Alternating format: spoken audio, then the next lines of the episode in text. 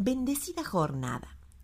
Los seres humanos somos aficionados a establecer diferencias entre las personas, ya sea según la edad, la clase social, el lugar donde vive, el poder adquisitivo, el color de la piel, si es varón o mujer o por cómo se viste.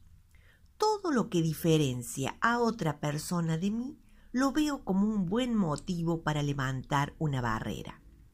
En la época en que Pablo escribió esta carta, la esclavitud estaba muy arraigada en el imperio romano. Un esclavo era prácticamente una cosa que se compraba, vendía, utilizaba y desechaba. Onésimo era un esclavo de Filemón, pero por alguna causa había huido de su amo. Por esa acción merecía la muerte. Onésimo se contactó con Pablo en la prisión y seguramente durante muchos meses el apóstol lo recibió, lo amó, lo instruyó, lo consideró de igual a igual.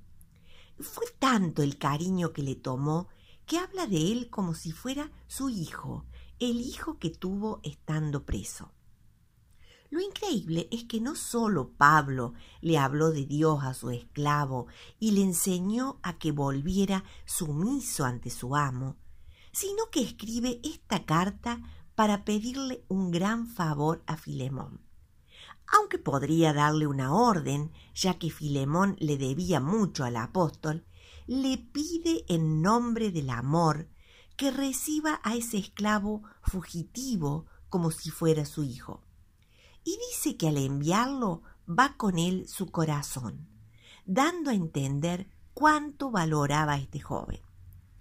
La propuesta contracultural de Pablo es que el amor es capaz de derribar todas las barreras que puedan existir entre las personas. Ni él, por su autoridad, edad, experiencia, tiene el derecho de exigir, sino que habla en nombre del amor. Ni Filemón puede rechazar o castigar duramente a su esclavo fugitivo e inútil, porque el amor le desafía a verlo con otros ojos, como una persona útil, valiosa, como si fuera el hijo de Pablo. Ni Onésimo puede seguir haciendo la suya, porque el amor lo obliga a reconocer su error y restaurar vínculos de dignidad humana que el amor de Dios nos atraviese, que cambie nuestras actitudes, la manera en que nos dirigimos a los demás, el valor que les damos, cómo les tratamos.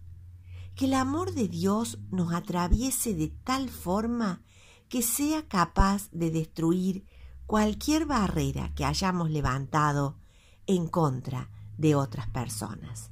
Que el Señor les bendiga.